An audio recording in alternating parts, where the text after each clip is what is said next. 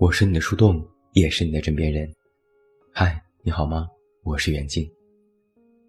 首先来问你一个问题：你快乐吗？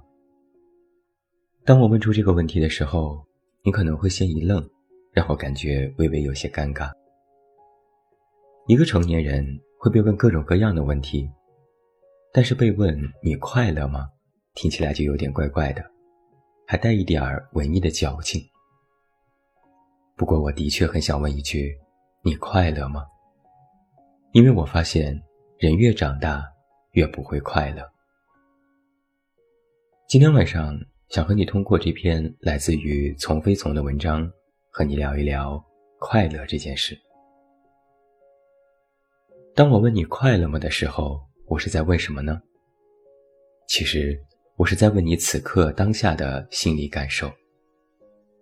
你也可以问下你此刻的感受，你对于这个问题的答案是什么？快乐，不快乐，无感。或者，你也可以回顾一下你最近的生活，你的快乐多吗？它浓烈吗？你上次体验到快乐和满足感是什么时候？你印象中最深刻的快乐是哪次？这几个问题，你能回答几个？对于一些人来说，快乐似乎是一个陌生又熟悉的词。熟悉是因为从小就说，以后也在说，但不知道什么时候就变成了听说。陌生是因为想不太起来了，好像的确想不起上一次深刻的快乐是在什么时候。那反之，我问你，你最近有生气吗？你最近有焦虑吗？我相信。你对这个问题的答案则会熟悉很多。那我再换一个方式来提问：你想快乐吗？显而易见，我相信绝大部分人都会非常肯定的愿意给我一个想要的答案。这就意味着你还没有放弃自己。我们的内心里一直都燃着一团关于快乐的火，你只是顾不上，或不知。该怎么如何获取成年人的快乐？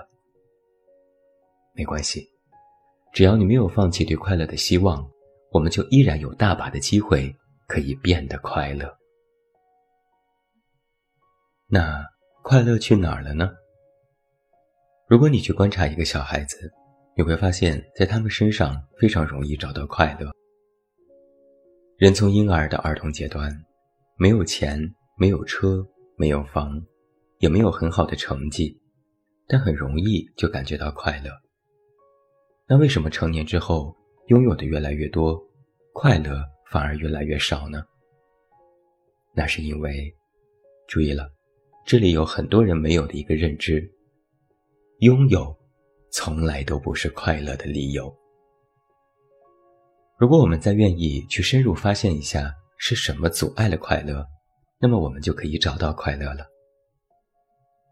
那再来想另外一个基础的问题：快乐是什么呢？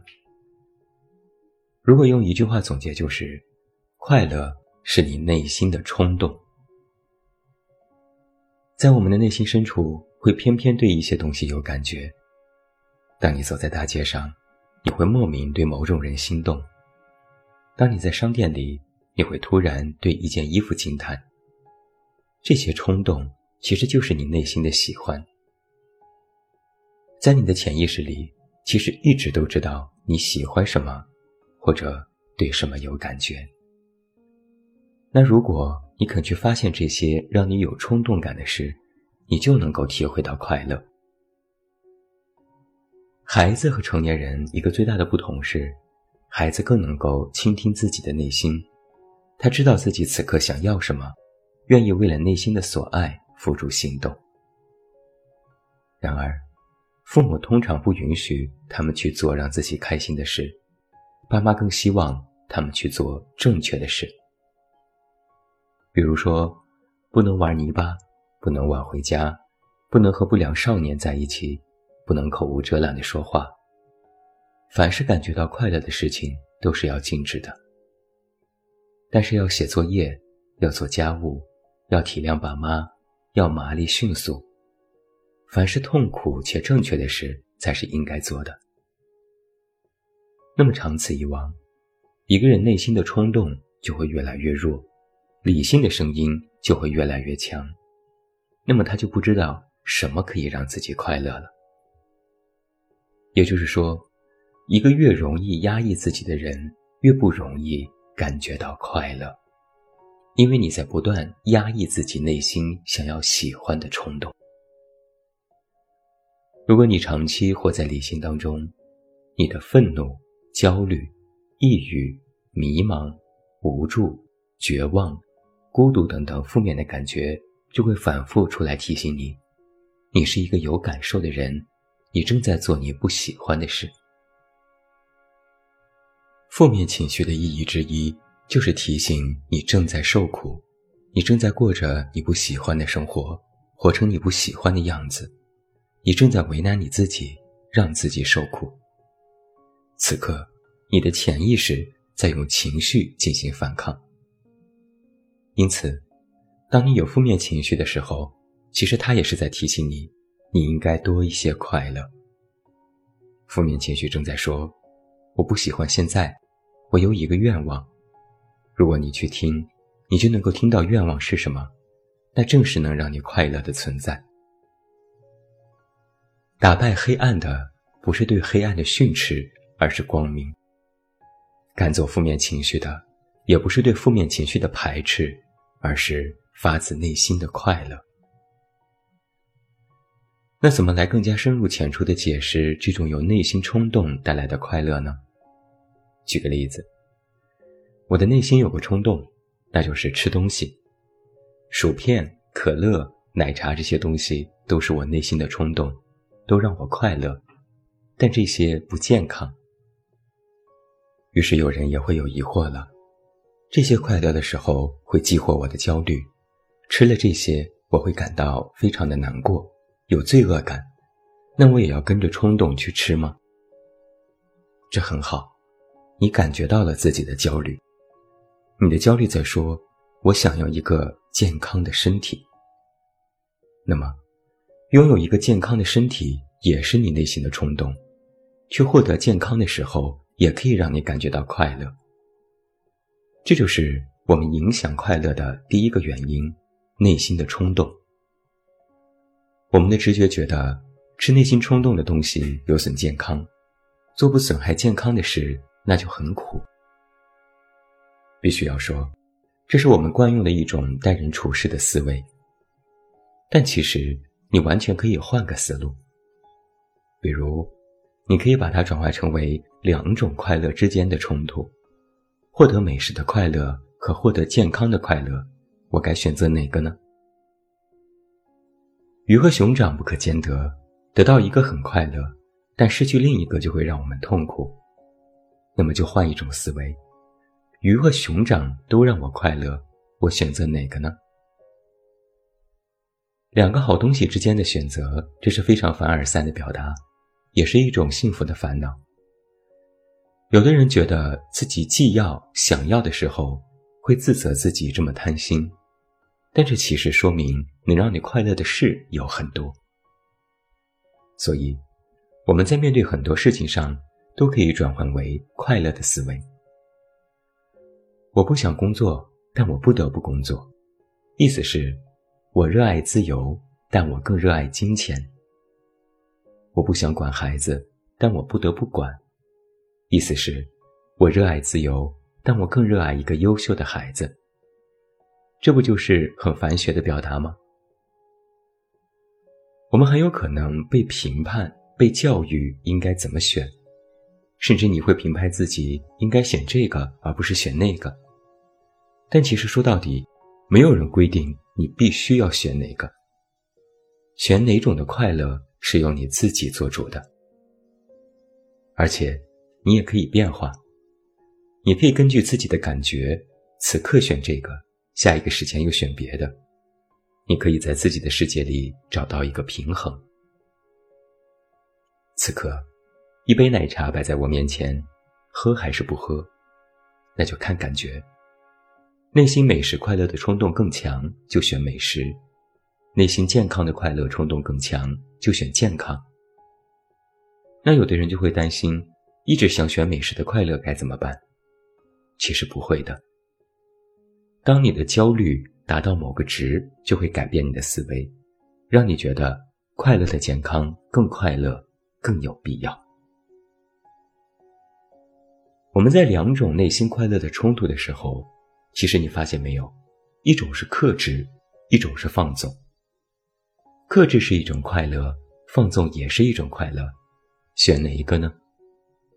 可以此刻选克制，下一刻选放纵。人就是可以有时克制，有时放纵啊。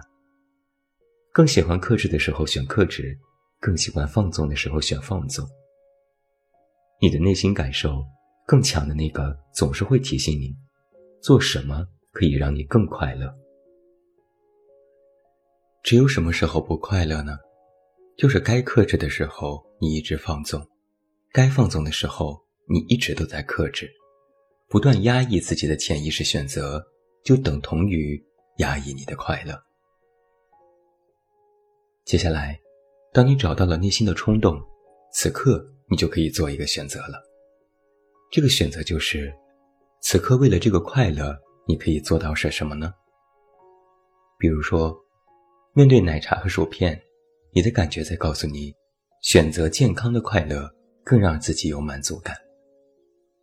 那么你的选择就有健身、营养、规律作息、接触大自然，类似的事情都可以让你更快乐。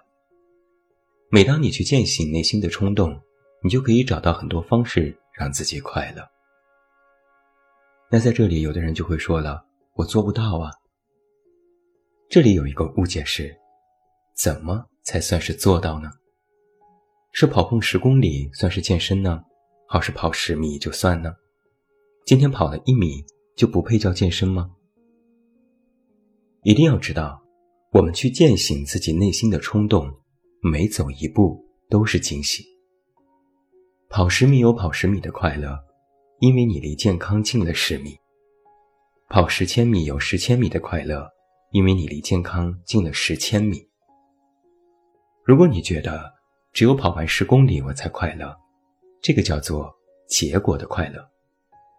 也就是说，我只有实现了某个固定的、可量化的结果，我才能拥有快乐。